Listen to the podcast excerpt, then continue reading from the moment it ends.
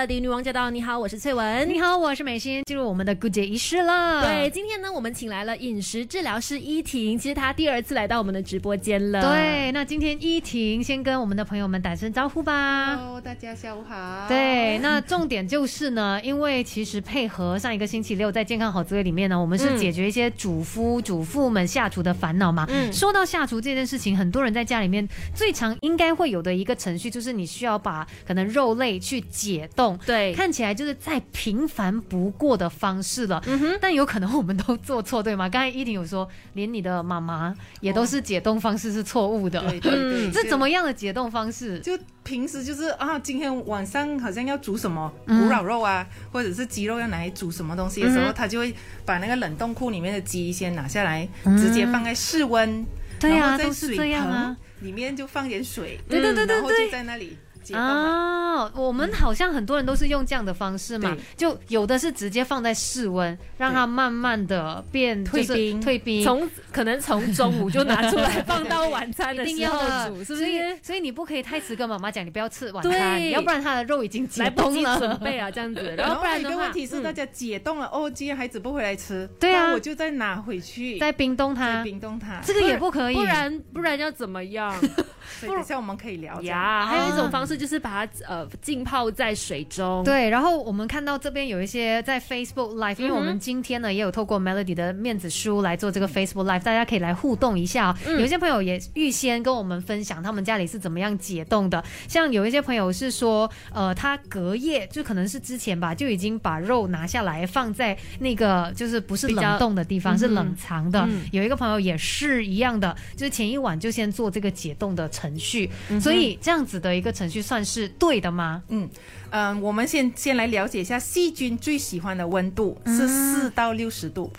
OK，四到六十度。哎，那我们常温就是已经细菌最喜欢的三十度，嗯，它是最快速滋长的。嗯，但是我们的冰箱呢，一般你可以看到我们冰箱有个可以调温度的，它是两度、三度或者到四度以下。嗯，所以这个温度呢是可以把细菌滋长的那个速度给抑制下来。嗯，OK，因为它太冷了，不想动，然后并不能够完全杀死细菌。所以当我们知道了这个温度是细菌最喜欢的温度的时候呢，我们在解冻的时候。我们就必须要以一个恒，就是保持那个温度的方式去慢慢的退冰。哦，等一下，那刚才你说四度到六十度是细菌最喜欢的嘛？像我们每我们刚才说的一些常见的解冻方式，就是可能放在室温下，放在水里面这样子去泡它，基本上就是细菌最爱的一个地方了。对，从冰箱拿出来就变成十多度，然后二十度，然后水的温度其实就是常温嘛。对，然后它就会开始回到二三十度这样左右了。嗯，然后一直到你晚上来煮的时候，就那个整包都可能已经有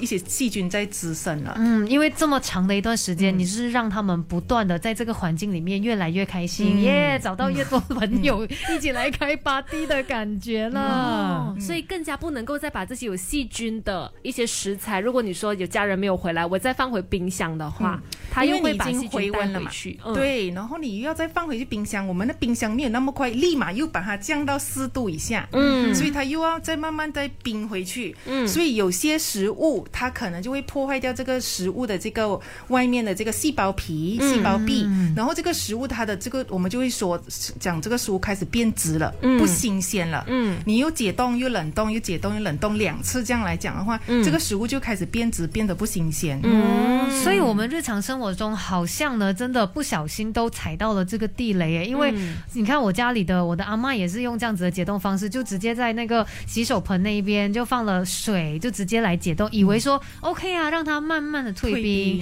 但是你这个慢慢退冰的过程当中，反而让家人可能健康或者是这个饮食安全上面都有一些状况了。那我们应该怎么样正确的解冻食物呢？肉类嘛，我们今天说的是肉类。OK，所以第一个嘛。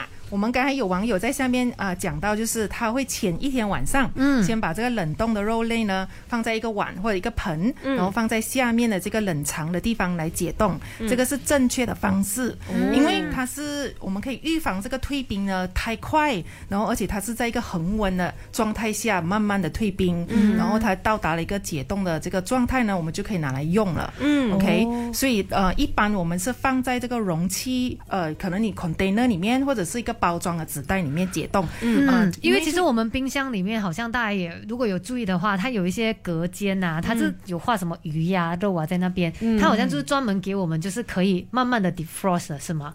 就是可以放在。高级的冰 箱可能就是你可以放在那个地方，让它自己慢慢的解冻。嗯，而且 make sure 你的那个呃有要有盘子或者是一个碗伸着那个解冻的包装袋，因为可能它会有一些血水流出来，哦对对对不然那些血水会滴到下面的菜还是怎么样，所以 make sure 你要有一个盘伸着这样的东西。OK，、啊，我但是不好处呢，就是这个它需要时间比较长哦。就对你前一天就要 plan 好了，你一下子忘记了，就哎呀来不及了就。煮不到这道菜对，了。那我们还有什么快一点点点的解冻方式？如果来不及，然后你们就要用这个 running water，就是我们那个水龙头的水，嗯要一直开着要一直开着，可是要那个水是冷的。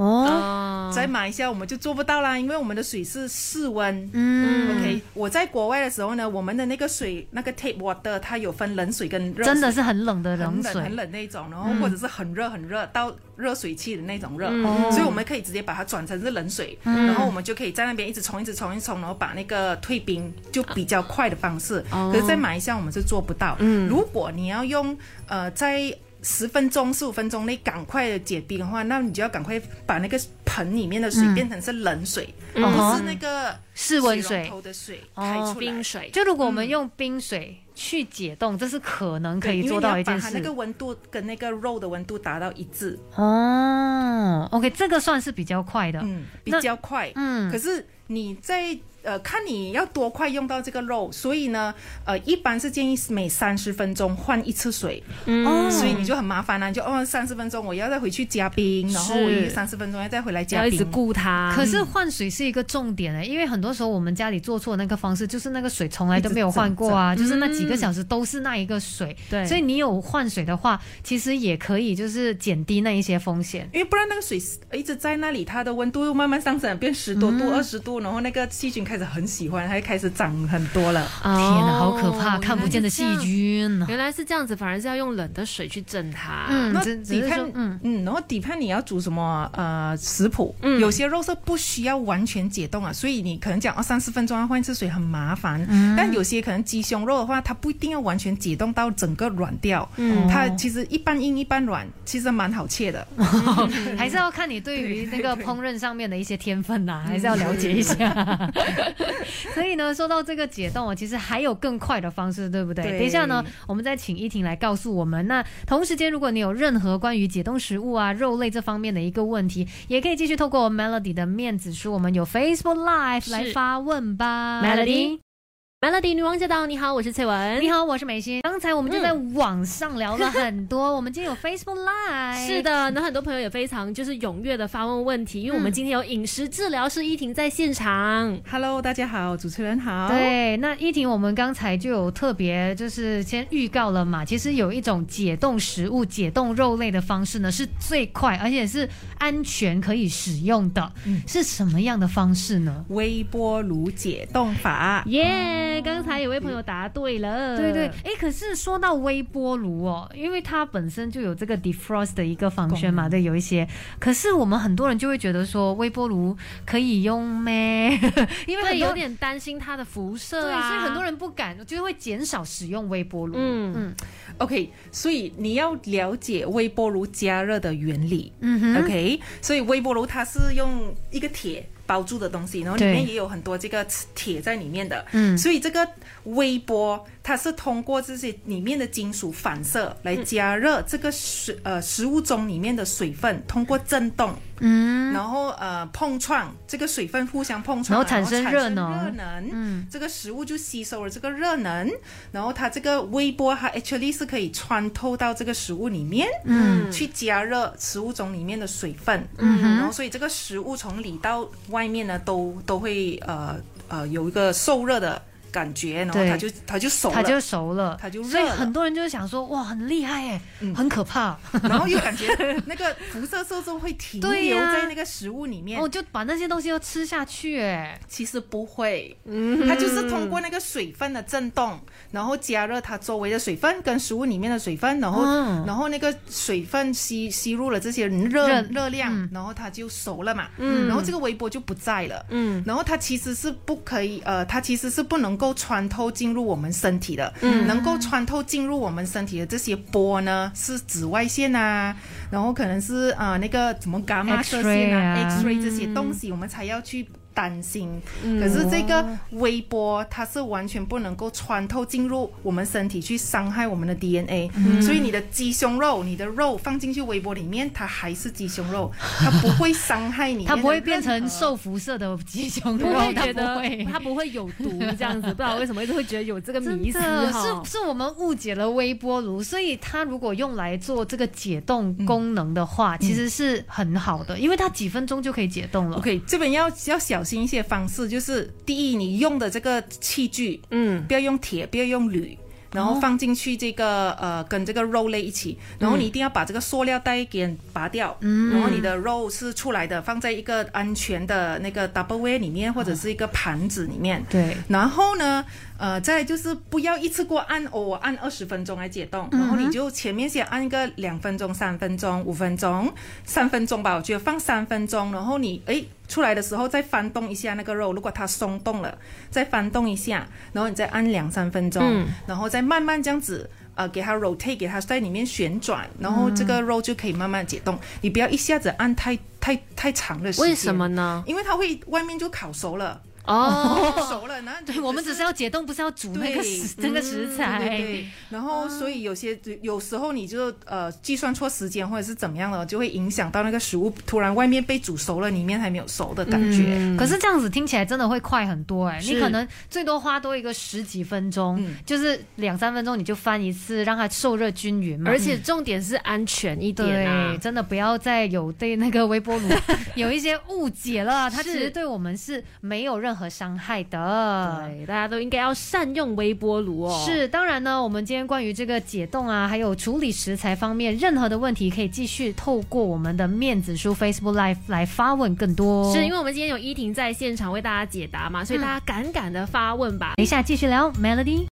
Melody 女王驾到，你好，我是翠文。你好，我是美心。今天在我们的姑姐仪式呢，还有这位嘉宾，她是依婷。Hello，大家好，主持人好。对，那刚才我们跟依婷聊了很多关于解冻食物的部分，嗯我相信大家有一个大致的 idea，知道正确做法是怎么样。嗯再来就是呢，我们家里面主妇也常常会遇到一个问题，就是嗯我煮好的一些饭菜哦，我就放在那边啊，等我孩子回来啊，放学回来，或者是老公下班回来才吃。嗯这样子的话，有没有说一个时间上面的限制呢？嗯，OK，所以我们经常听到的那个呃名词叫隔夜菜，对其实超过两个小时煮好的饭菜放在饭桌上超过两个小时之后呢，我们也可以叫做它隔夜菜了，因为细菌就会开始在慢慢的滋生了。两个小时之后。天哪，就尤其是我们家里面是这样室温的一个情况底下，它也已经属于隔夜菜的，就是说它的带来的健康危害是相等于隔夜菜的危害了嘛？嗯是不是因为刚才我们有说到细菌最喜欢的那个温度？温度，嗯因为它一煮好，可能我们很热嘛，八十度、一百度，嗯然后我们放在室温下，它就慢慢回温成室温了。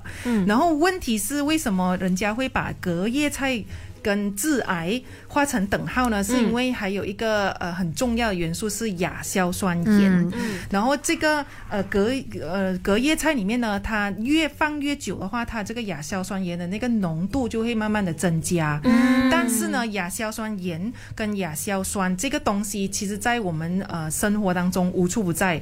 就算是还没有洗过的蔬菜，它都已经有了。然后煮了之后呢，它就会被那个一个酶给转换成这个亚硝酸盐。嗯然后呢，这个亚硝酸盐，如果我们进食太多的话，就会很容易造成致癌，然后很容易造成食物中毒这样的一个问题。所以很大家就会听到哦，隔夜菜不好不好，我们就不要吃隔夜菜。可是问题是，呃。在这个隔夜菜里面呢，要看你的那个储呃放置的时间有多长，嗯。多久，然后你是怎么处理那个蔬菜的，然后呃，当然是那个绿色叶子的蔬菜，它的这个亚硝酸盐会更加的多。嗯。所以如果要选的话，可能肉类还可以隔夜的，夜。可能我们再弄热吃。嗯。但是菜的话，尽量当天就吃完，吃完。是这样的概念。对对对，那刚才有说到两个小时，嗯那如果说我家人真的没有这么早放工回来，我要怎么样保存这个这个煮好好的菜呢？嗯 OK，那个 step 呢，就是如果你知道你的儿子啊，或者是你的孩子啊、老公的食量大概是在哪里，那么我会做的方式呢，就是拿出一碟一碟一个盘，他经常用的盘，然后我就剩他的饭，然后再把他要吃的那个分量放在他的这个盘里面，然后我就用那个保鲜纸包好，然后就在。他如果两个小时之内都还没有回来的话，那我就放进去这个呃冰箱里面，冷藏的地回方来，然后再拿去 microwave 加热，或者是拿去，如果你是怎样隔水加热的那种家庭，你就隔水加热，然后或者 microwave 加热，然后老公就吃那一盘，哦。你不要就是呃全部等全部四五道菜都放在桌子上，等到他回来才吃，嗯。你就分出那个他要吃的分量，放在盘中给他，然后其他的加热那那他要吃的分量一次就好，嗯然后剩下还没有没有人吃的话呢，我们就尽量不要用筷子去一直翻动它。嗯如果你如呃有研究显示，如果你一直用筷子去翻动啊，或者是有口水一直去接触的话，那个亚硝酸盐的那个分量会逐渐的增加。嗯，哦因为有酶。嗯，哦，对对对，所以我们就是尽量保存它的保存保住它的原态这样子。，对。哦然后你没有吃到的，然后你就另外用其他碗去呃包起来，然后放去冰箱。老公要吃就另外放在他的碗、他的盘。嗯，然后呃，他回来的时候，我们才拿去加热回温给他吃，加热一次就好，不要一直重复的加热同样的盘、同样的菜。嗯这个我相信很多人都会做错，因为我们可能就是像妈妈还是家里的谁啦，就是可能五六点就煮好了，但是呢，真正吃饭的时候可能是等到晚上八九点甚至更迟。是要注意啦，所以把它可能用保鲜膜把它给好好的包起来，然后必要的话就先冷藏。嗯对，有很多的对于食物的保存方式，我们可能今天才重新的学习正确的方式哦，那就要好好的把它学起来，然后持之以恒。是非常的谢谢依婷今天的分享，谢谢，谢谢谢谢大家。